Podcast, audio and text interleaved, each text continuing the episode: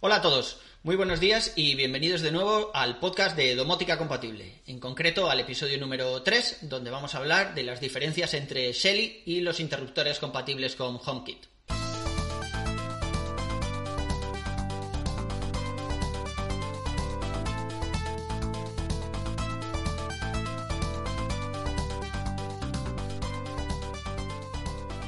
Como ya hemos comentado en alguna ocasión, eh, es un poco complicado tener una bombilla smart en algunos puntos de luz, ¿no? Por ejemplo, eh, si pasas por el pasillo y tienes un sensor de movimiento, pues la luz se va a encender, pero no siempre es la idea. Hay veces que necesitas pues darle al interruptor o que la luz se encienda de alguna forma un poco más manual, ¿no?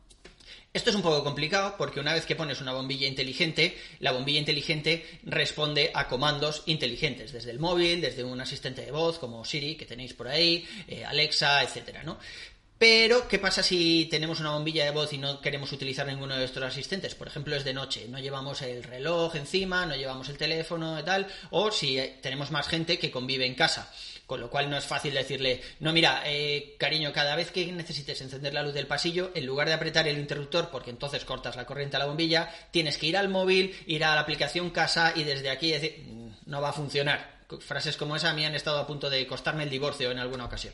Entonces, eh, lo mejor que podemos hacer es o bien cambiar los interruptores y poner interruptores compatibles con, en este caso con Apple, con HomeKit, que hay varios, hay varios modelos en el mercado. Yo en concreto utilizo los de la marca Cara, los hemos comentado alguna vez en el blog.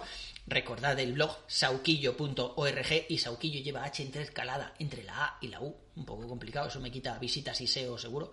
Pero, pero bueno, en el blog eh, tenéis artículos sobre esto es un interruptor que no lleva ni siquiera instalación, es compatible con, HomeKit y eh, bueno, lo que hace es mandar a la luz el comando de encenderse o apagarse en ese momento. Además también podemos hacer más cosas, por ejemplo podemos decirle que si alguien por la noche aprieta el interruptor en la pared, pues que se encienda por ejemplo al 50% o que se apague a los 10 minutos si alguien lo enciende por la noche, mm, porque igual pasas a la cocina por ejemplo a beber agua o algo así, luego vuelves a pasar a la habitación y ya no le vuelves a dar al interruptor, que se apague automáticamente. Eso es muy fácil de hacer con este tipo de interruptores. Puedes hacer incluso, eh, yo tengo uno al lado de la puerta de entrada y hago un doble clic cuando me voy de casa y eso ya apaga todas las luces. No hace falta que se lo diga al asistente de voz porque, como sabéis, utilizo Siri y eh, por la noche, por ejemplo, si vas a salir por la noche a algún sitio, cuando no estamos confinados, y le dices eh, apaga las luces, no voy a decir su nombre porque me va a escuchar, pues lo más normal es que te diga, de acuerdo, he apagado todas las luces. Igual no es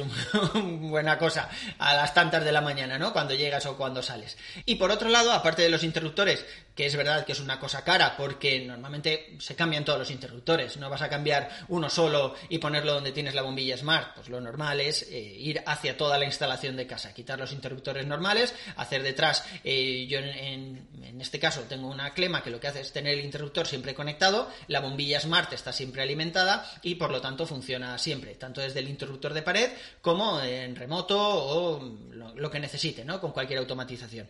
Y luego tenemos la opción de los SELI. Esto que veis aquí es una opción bastante más asequible que la opción de los interruptores, porque vale unos 12 euros aproximadamente. Además, si compras muchos, el precio se reduce. Y esto lo que hace es eh, domotizar, por decirlo de alguna forma, un interruptor convencional. Entonces, detrás de la instalación normal o en la caja de registro, ponemos el Smart Relay y lo que hace es eso, o sea que aunque le demos al interruptor para cortar la corriente de la bombilla, el SELI es el que manda el comando, el comando y el SELI está siempre conectado. De manera que podemos utilizar tanto el móvil como un asistente de voz como eh, bueno, pues el interruptor convencional de toda la vida, no haría falta cambiarlo.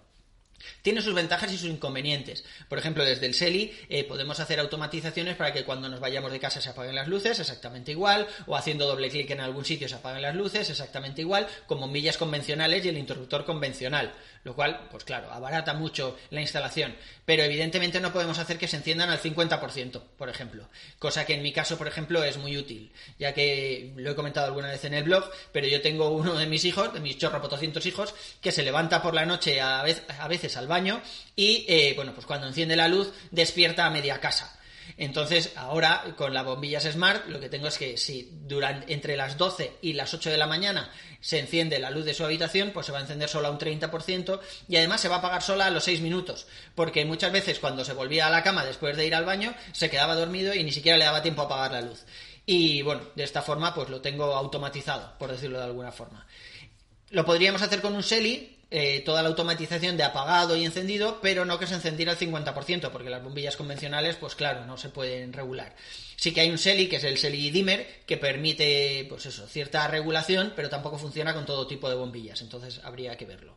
Además, los Shelly por defecto no son compatibles con HomeKit, pero en el blog también tenéis un artículo de cómo flashear un Shelly para que sea compatible, para ponerle un firmware que sea compatible con HomeKit.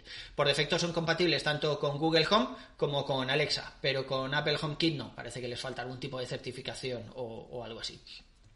Así que no sé, la elección está un poco en vuestro tejado. Yo tengo de las dos cosas. Tengo el Seli en algunos puntos de luz, como por ejemplo la salida a la galería o la salida al balcón, que, claro, se utilizan muy poco. Entonces en, ese, en esos dos sitios no me vale la pena tener una bombilla smart, que es un poco más cara, con el interruptor y demás.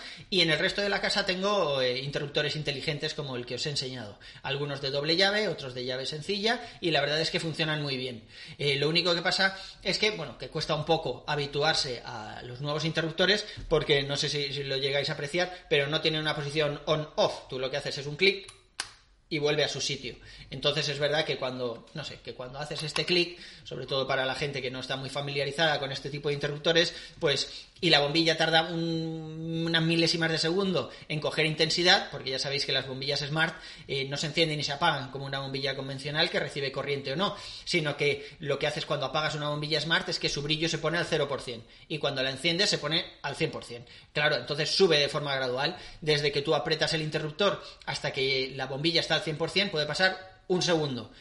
Pero claro, hasta que te habitúas a eso, pues es un poco complicado. Parece que sales del cuarto de baño, le das al interruptor y la luz sigue ahí. Y enseguida se apaga. Pero claro, es algo gradual y cuesta un poco de, acostumbrarse. Pero yo os digo que en mi casa, mi mujer y mis hijos son bastante contrarios a la tecnología en este aspecto. Y aún así, después de unos días de habituarse con los nuevos interruptores, estamos todos encantados. Y cuando nos estamos acercando a casa por la noche, si hemos salido a cenar, por ejemplo, eh, bueno, pues en cuanto llegamos al área de cobertura de la casa, se enciende las luces, ya no entras a oscuras y para la salida exactamente igual. Si no hacemos doble clic en el interruptor para que se apaguen las luces, en cuanto nos alejamos X metros de casa y todos los dispositivos ya no están conectados a la red y han salido del radio de acción, por decirlo de alguna forma, eh, pues pasan un montón de cosas. Se apagan las luces, se arma la alarma, eh, si tenemos algún radiador o algo, algún calefactor en el cuarto de baño, por ejemplo, también se apaga. Si la tele está encendida, que también es compatible con HomeKit, se apaga.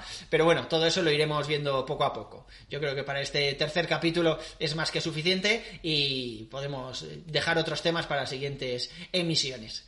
¿Vale? Venga, pues un placer y nos vemos a la próxima. Hasta luego.